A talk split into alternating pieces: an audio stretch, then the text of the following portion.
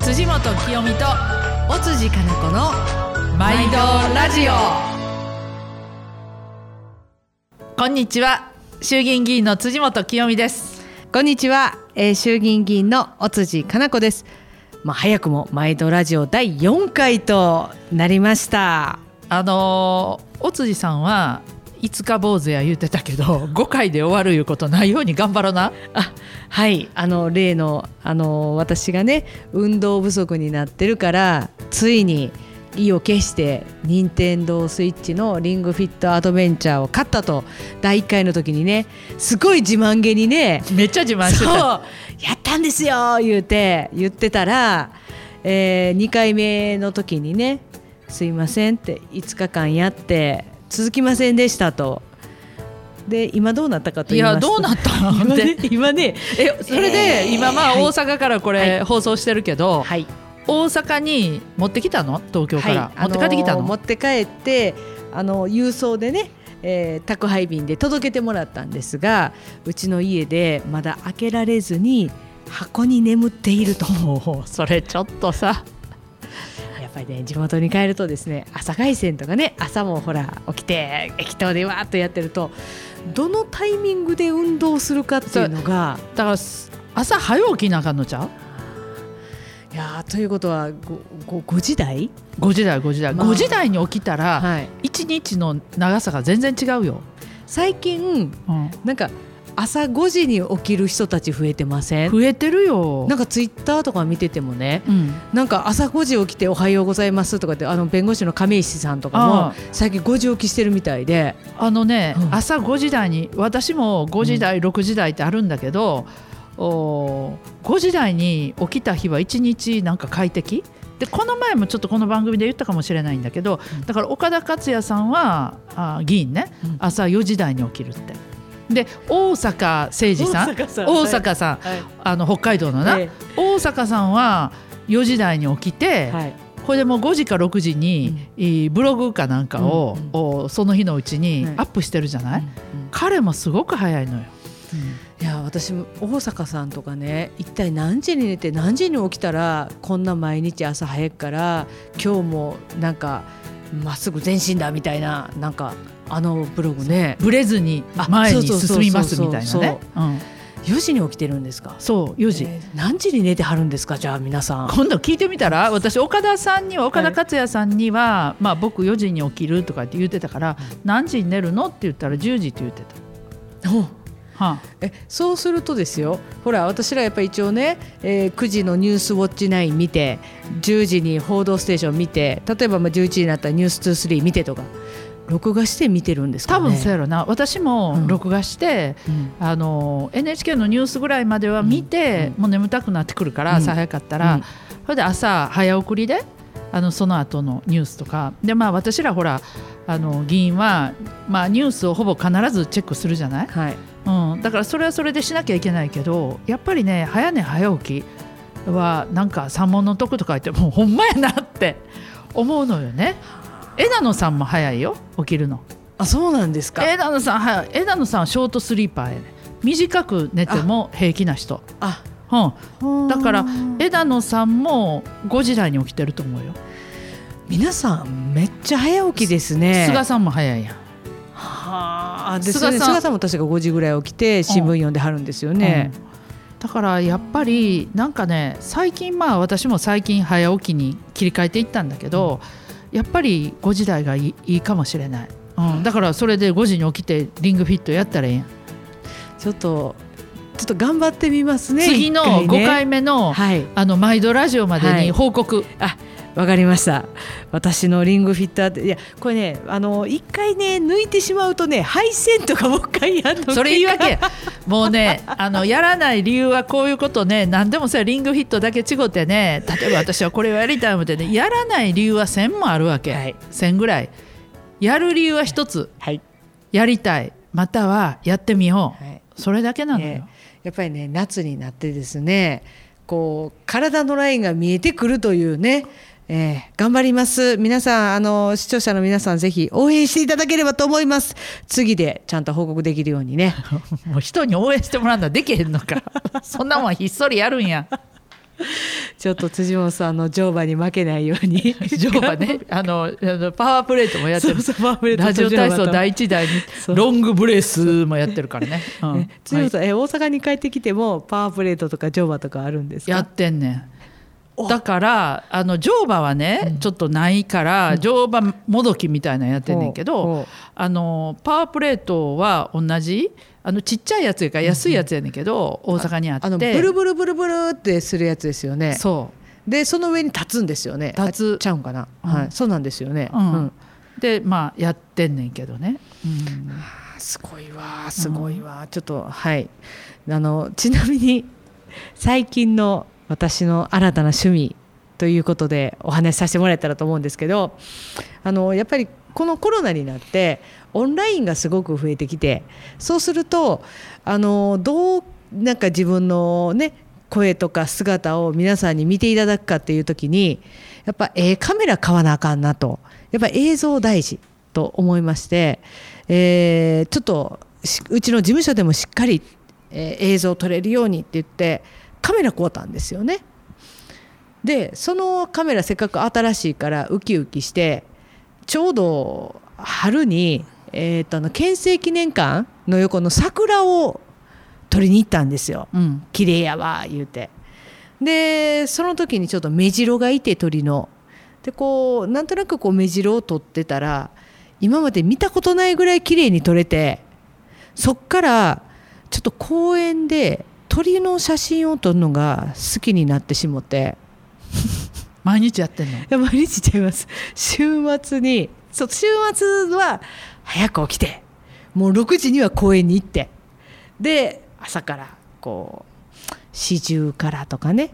前だったらマヒワとかいたりあのそうやってですね鳥さんを撮ったりしてるという。はい。いや私ね昔、まあ、携帯でねはい、あのスマホの前からそうなんだけど、うん。今日の私の1枚っていう写真をうん、1枚だけ毎日撮ると。ほいうことをお今ちょっとやってへんねんけどおやってたあことがあるのよ。それ面白いよ、今日の1枚。う。それは何も鳥とか稚語でもいいし、うん。うん。なんだろう。あの風景でもいいし、人でもいいしなんか今日おっと思ったことを1枚撮っていくわけ。でこれってさあの撮ってる時よりも、うん。後で見たらね、うああ3年前ってこんなん撮ってるとか、はいはいはいあのーそうやってまた振り返れる、うんで自分の興味が少し移ってきてるとか、えーそういうことを振り返られるので、えーそういうのをやってたあことがあるの。でこれやりだすとお毎日撮るからなんか構図を気にしだしたりとかして、だんだんなんかね上手になっていくような気もして、うんうんちょっと最近やってへんから、うん。今あのおついさんの話聞いて、私ももう一回復活して今日の1枚、私の1枚いいですね。えースマホでやってみようかな、スタートしようかな。ぜひインスタグラムに今日の一枚を上げていってもらって。ですね。そうか。いや私はあのこれ完全になんというかこうまあね趣趣味でやって。で鳥折れへん時はどうすんの？鳥鳥一生懸命探すわけ？鳥取らなんいやであの冬の間はねまだあの葉っぱがなかったので結構取れたんですよ。ところが最近ほらもう新緑じゃないですか。でそうするとまあ今だとちょうどハスの花がね咲き始めなんですね。なのでいやハスの花綺麗やな 言うてハスの写真撮ったりしてます。あのね、はい。国会議員でねうん、鳥好きの人って誰か知ってる？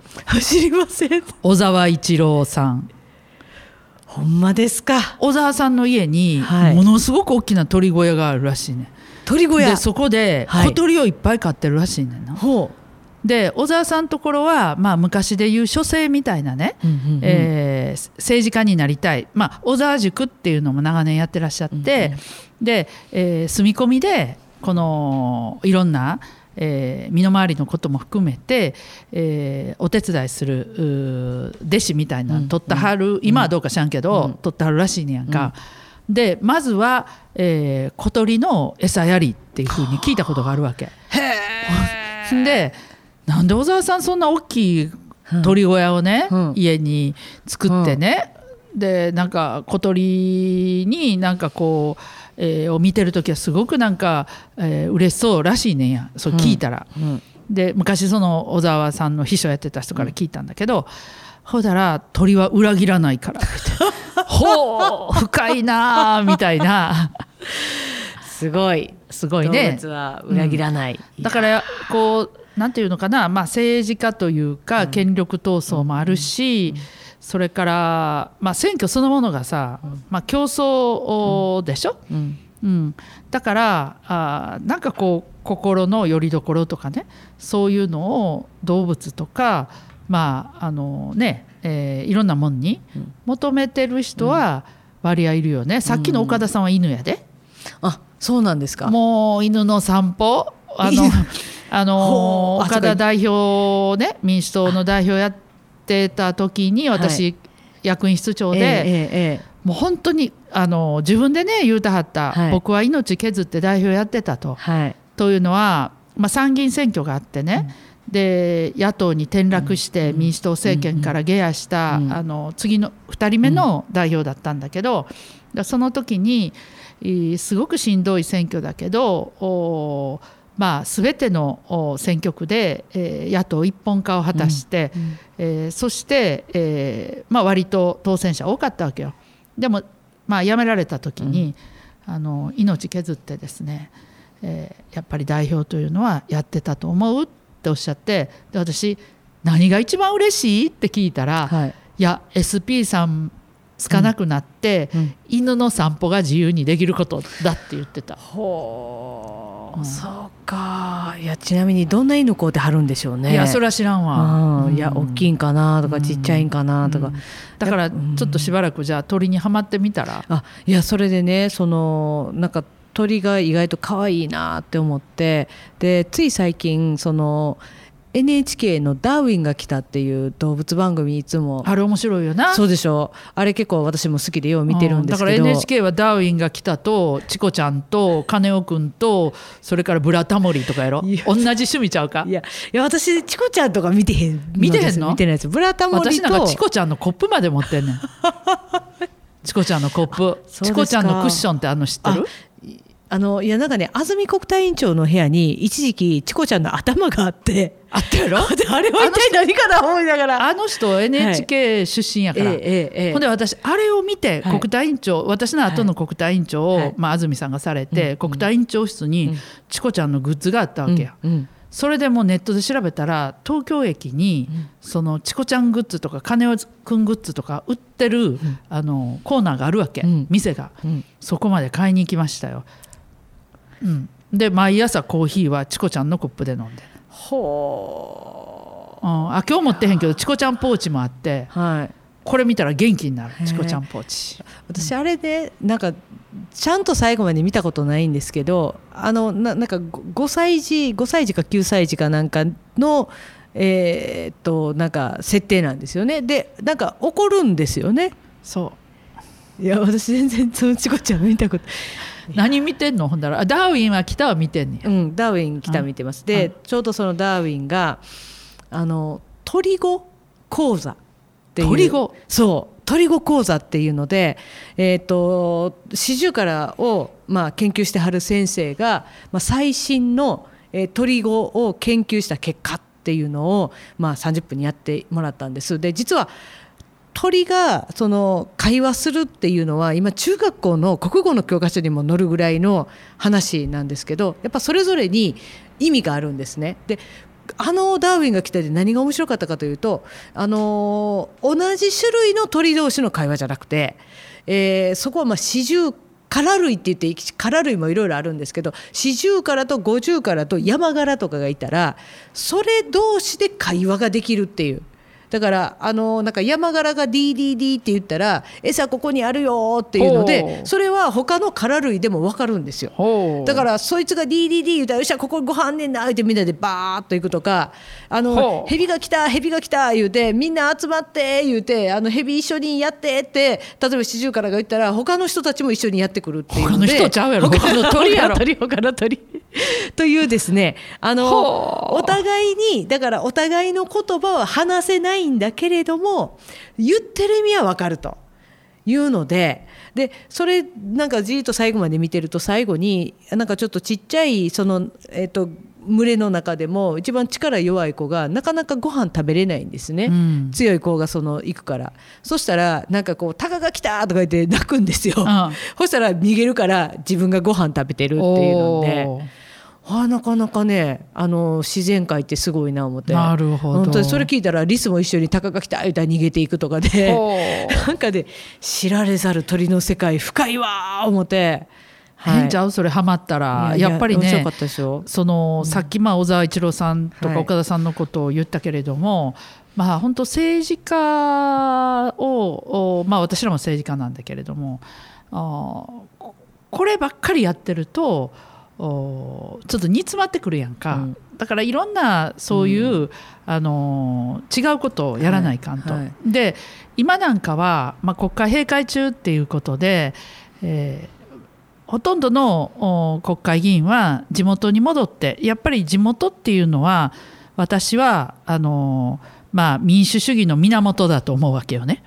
でこの民主主義の源は何かっていうとやっぱり選挙で、えーその政治に自分の代わりに人を送り出すということで、えーこの選挙区をやっぱり大事にしなきゃいけない。それは何もその日本国中のことを考えるんだけれどもそこのでどういうふうな振る舞いができるのか、うん、っていうことがその政治家を決めているような気もするわけ。それは私加藤浩一さんから教えてもらった。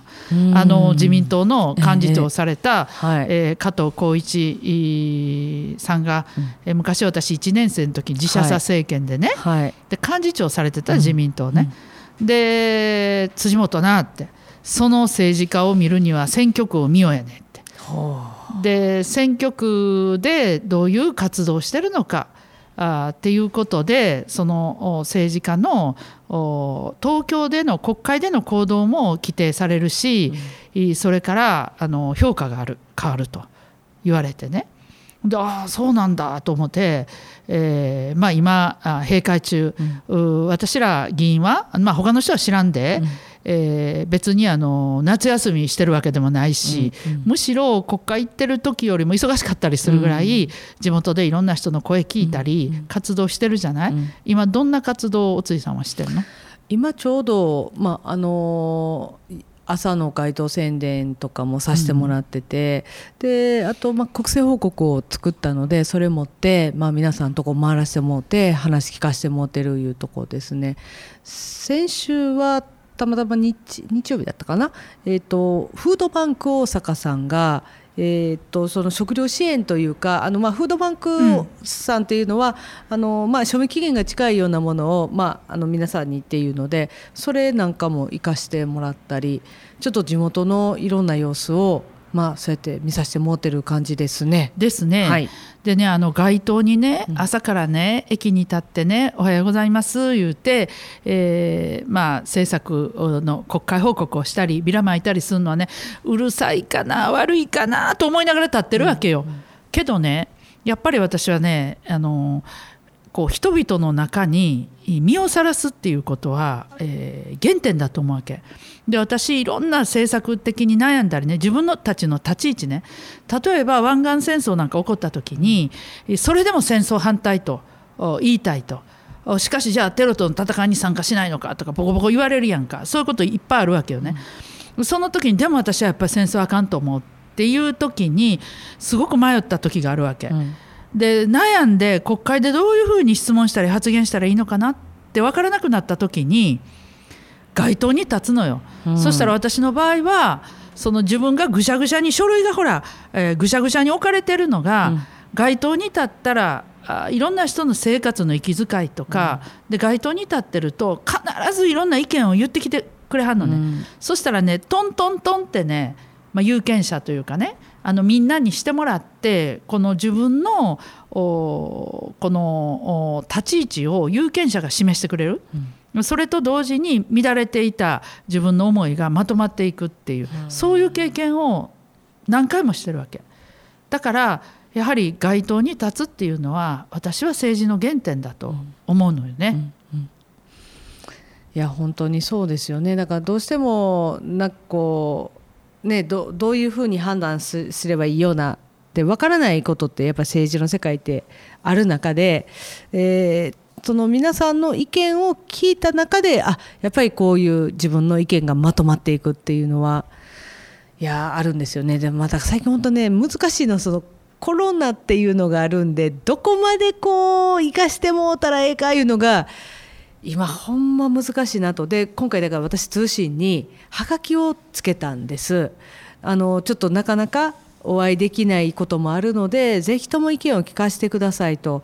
だから街頭演説というのもなんか私は自分が喋ってるだけよりはほんまはなんかテーブルとか出してあの私は聞きたいんですよね。ちょっとこう座っていただいて。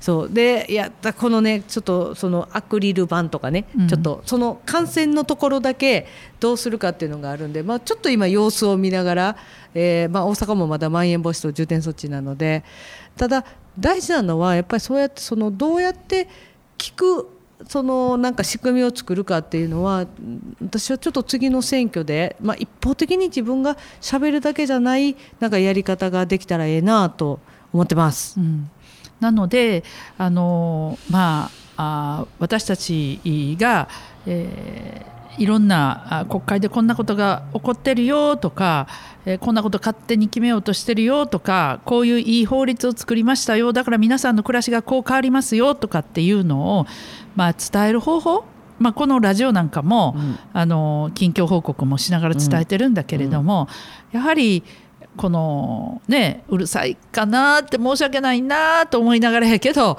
街頭っていうのはリアルで、うんうん、えー、大事にしたいな、うん、でツイッターとかねあのでも発信するけれども、うん、やはり全然違うのよね、うん、生身のねあの人と人のつながりっていうのは。そういうふうにあのとても、まあ、最近また特にコロナで街頭ができなくって、まあ、緊急事態宣言が明けて、えー、やっとできるようになってこの街頭に立つありがたみみたいなことを、まあ、感じてる、うん、うん、まあこのラジオでも皆さんの、まあ、悩みとかね個人的なことでもいいよね、はい、あのぜひ寄せていただきたいと思うんですよね。